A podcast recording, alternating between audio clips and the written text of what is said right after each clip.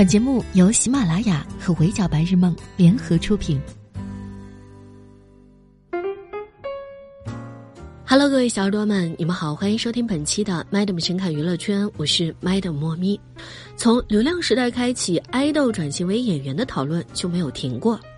最近两天，更是因为陈宥维在《演员请就位》第二季上的精彩表现，而再一次被热议出圈。来来来，Madam 先带大家复习一下陈宥维表演的夜华绑绷带的桥段。讲真，Madam 如果是素素，估计当场就会挣脱他的怀抱，抢着跳出仙台。就这个场景，这个表演，不看服化道根本不知道是三生三世十里桃花。而作为曾经出演过大热 IP 剧《延禧攻略》，同时也是在偶像团体有男成员的陈宥维，正好是爱豆加演员的综合体。就这么说吧，各种因素叠加在一起，陈宥维被尔冬升骂都是轻的。当时不少观众都说，这是内娱爱豆们为数不多能听到批评的地方，所以希望爱豆系演员都去清醒一下。虽然是调侃，但爱豆系演员的演技一直不好也是有目共睹的事情，大家也没咋生气。直到陈宥维被说哭之后，作为主持人的大鹏想用拥抱来缓解现场的尴尬和紧张。大鹏话都没说完，现场陈宥维粉丝就立刻不高兴了，坐在台下疯狂的喊：“不可以，绝对不行！”吓得大鹏原地滑跪道歉。先不管陈宥维对自己的定位是演员还是爱豆，反正在粉丝呐喊的当刻，陈宥维乖乖听话的没有拥抱和他合作的女演员。作为爱豆，秉持偶像原则和其他人保持距离是必须的。可在导师们对陈宥维过度迎合粉丝需求感到疑惑不解时，陈宥维又开始辩解说：“我不是偶像，啊，那这是在干嘛？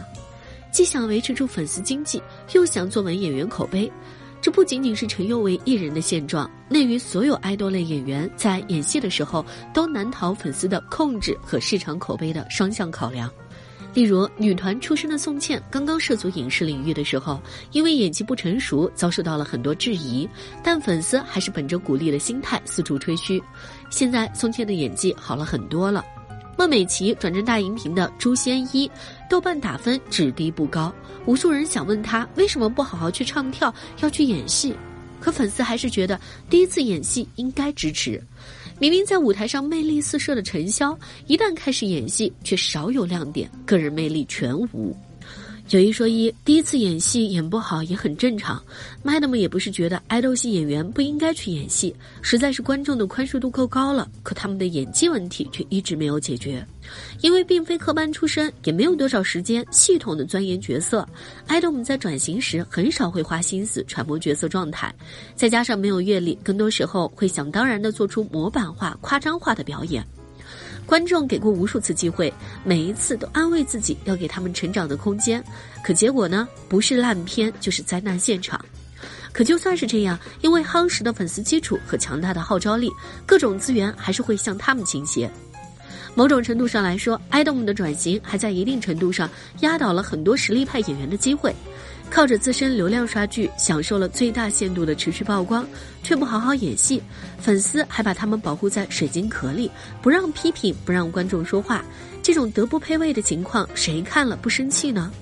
所以最近两年，越来越多人觉得演员们门槛变低了，随随便便什么人都能进演艺圈了。前两天，张译作为第四届平遥国际电影展费穆荣誉评审接受采访时，也被问到了这个问题。张译说：“表演是一门学科，现在可能有一些人不太理解这个表演学科背后的含义到底是什么，认为只要自身外在条件还不错就可以做演员。实际上，演员的门槛还是有一定高度的。虽然他根本没有任何特质或者是影射，可还是有不少网友拿这段话来怼不好好演戏的爱豆们。”说到这，或许有人会问：既然爱豆转型演员的路那么不好走，不管干啥都要被骂，为什么爱豆们还是成批成批、乐此不疲地冲进来呢？Madam 个人觉得答案有两个方面：第一，虽然作为唱跳歌手出道，实力也备受认可，可国内确实没有那么多的唱跳舞台，没有利于他们发展的空间，更没有形成一个成熟的偶像体系。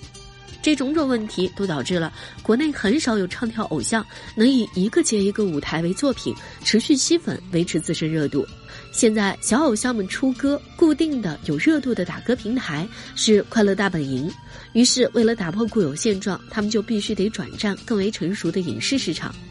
所以，如今的秀粉们经常能够遇到一个情况：小爱豆前脚刚在成团夜上说“以后请在更大的舞台上相见吧”，后脚就进了剧组，开始为期三个月的拍摄。那个更大的舞台，百分之八十是横店。用粉丝的话来说，他们也只能含着泪看刚出道的爱豆去演戏，转过头还要安慰自己这是曲线救国。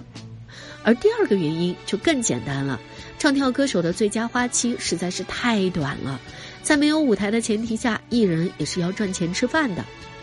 演戏这条路虽然不是他们擅长的，但却可以稳定的提升国民度、曝光度，也能够持续保证粉丝热度，接纳商业合作和代言，简直一举多得。如果运气好，碰到一个适合自己的角色，没准儿还能以演员的身份一直红下去。所以，抓住机会转型，就成了越来越多爱豆们的最佳选择。说句实在话，Madam 能够理解爱豆们急切的转型心情，也知道在选秀节目一茬接一茬出现的情况下，大家有多焦虑。可既然你都选择了演员这条路，能不能端正一下态度呢？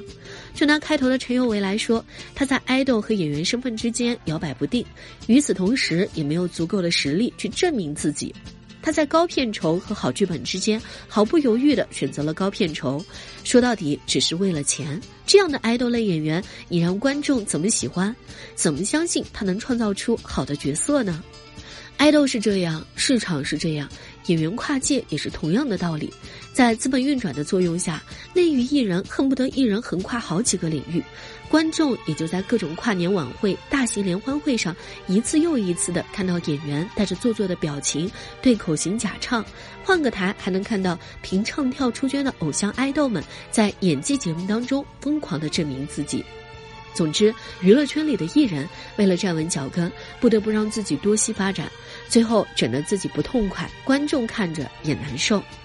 说了这么多，Madam 不是全盘否定爱豆们来演戏，也没有不让演员们唱歌。作为观众，我们无比欢迎那些有天赋、肯努力、愿意沉下心、好好钻研的人来尝试新的领域。可与此同时，我们也有权利拒绝只想赚快钱的演员。更何况，在如今以欧豪、俞灏明、魏晨等等爱豆转型演员成功的前提下，我们也没有理由再让小爱豆们恃宠而骄。爱豆转型的成功与否，全看个人的态度和机遇。作为娱乐圈打工人，爱豆也好，演员也罢，都只是一份职业而已。要想获得口碑，想赚钱，想赢得作为老板的观众的喜爱，最终靠的还是业务能力。这件事上，任何职业都一样。年轻貌美可能是打开机会的窗口，可绝对不是一帆风顺的通行证。好的，以上就是本期《麦德姆神侃娱乐圈》的全部内容了。我是莫咪，下期见，拜。